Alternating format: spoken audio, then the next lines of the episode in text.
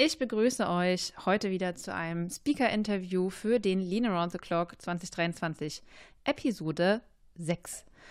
Wie ihr bereits in Folge 1 erfahren habt, haben wir auch dieses Jahr neben den Speakern auf der Hauptbühne auch erstmalig Vortragende in unserer Speakers Corner. Die Speakers Corner wird es dieses Jahr das erste Mal geben und sie wird am 17. März, also am Freitag, stattfinden. Heute geht es um den Vortrag des ausgebildeten Maschinenschlossers Jörg Nützel.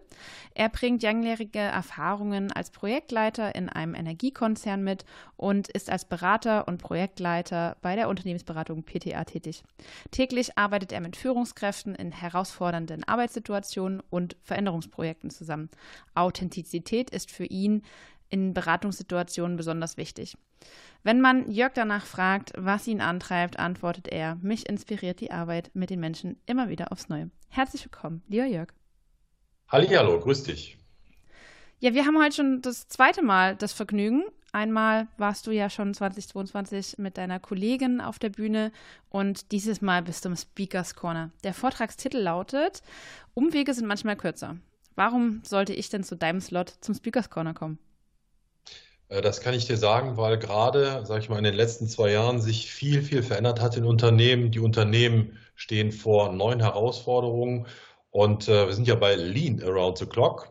Und es ist manchmal ein Trugschluss zu sagen, wir stürzen uns direkt auf Lean, sondern da den Umweg zu nehmen und der Umweg sind die Menschen. Das heißt, ähm, mit den Menschen, nicht an den Menschen zu arbeiten. Genau deswegen solltest du dir unbedingt diesen kurzen Vortrag, diesen Impuls anhören.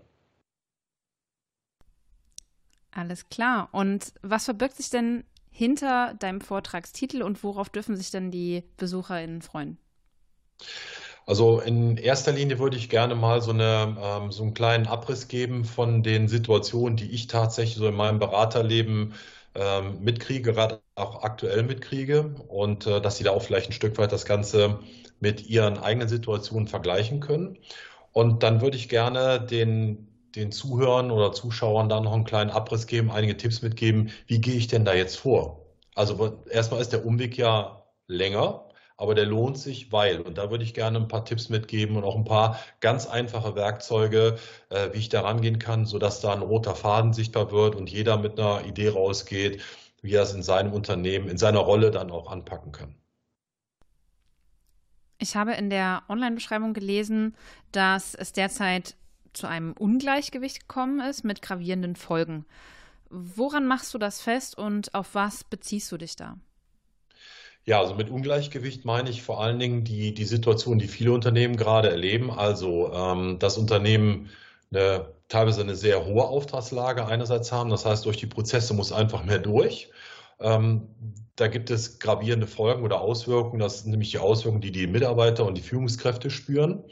Ähm, und dadurch verspannt sich eben diese, diese Unternehmensstruktur, Belastung wird höher und dadurch haben äh, gerade Führungskräfte und Teams äh, große Herausforderungen. Und wenn das dauerhaft passiert über eine längere Zeit, ähm, dann ist das irgendwann an einer gewissen Schmerzgrenze und ähm, dann ist das Gleichgewicht einfach nicht mehr gegeben. Der zweite Punkt ist, dass äh, das Ungleichgewicht daher kommt, nicht nur eben durch die Corona-Situation und so weiter, dass ja ständig Veränderungen stattfinden. Das ist ja erstmal nichts Neues. Wenn sie aber stattfinden, müssen sich Unternehmen auch ständig diesem Wandel stellen. Das heißt, da, so wie ich es auch betitelt habe, dass die Prozesse gegebenenfalls angepasst werden müssen, die Strukturen, Rollen, Aufgaben und Verantwortlichkeiten. Und wenn das nicht stattfindet, findet eine Verspannung statt, ein Ungleichgewicht. Und das äh, kippt irgendwann, wenn du da nicht drauf achtest und das als Unternehmen nicht wirklich berücksichtigst. Ja. Dieses eben angesprochene Ungleichgewicht will ich nochmal aufgreifen. Ähm, kann es nicht sein, dass in vielen Unternehmungen, wie du jetzt teilweise angedeutet hast, ein Ungleichgewicht schon herrschte und Corona und jetzt auch Rohstoffknappheiten etc. nochmal ein Hebel oder ein Booster dazu gewesen sind? Ja, definitiv. Also, denn diese Themen, die sind ja nicht wirklich neu. Äh, Unternehmen mussten immer dem Wandel stellen, aber gerade in den letzten, letzten zwei, drei Jahren ist das explosionsartig ähm, an die Wasseroberfläche gekommen. Und ähm, genau das ist nochmal ein Booster. Also die Notwendigkeit ist jetzt einfach da.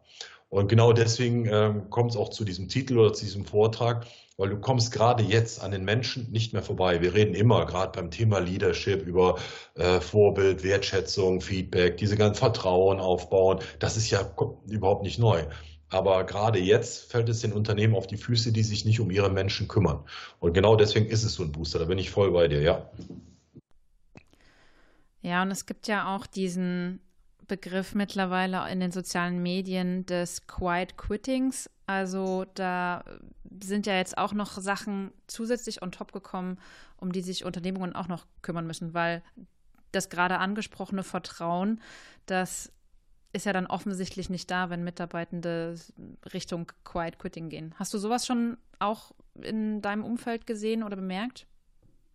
Definitiv. Also die ganzen Sachen, die da jetzt gerade in, den, in der letzten Zeit hochgespült wurden, ähm, führen dazu, dort wo zum Beispiel das Vertrauen noch nicht zu 100 Prozent ausgeprägt ist oder die Kultur, die Unternehmenskultur noch nicht so ausgeprägt ist, ähm, führt dann automatisch zu einem gewissen Misstrauen oder anders ausgedrückt zu einem gewissen Kontrollzwang auch.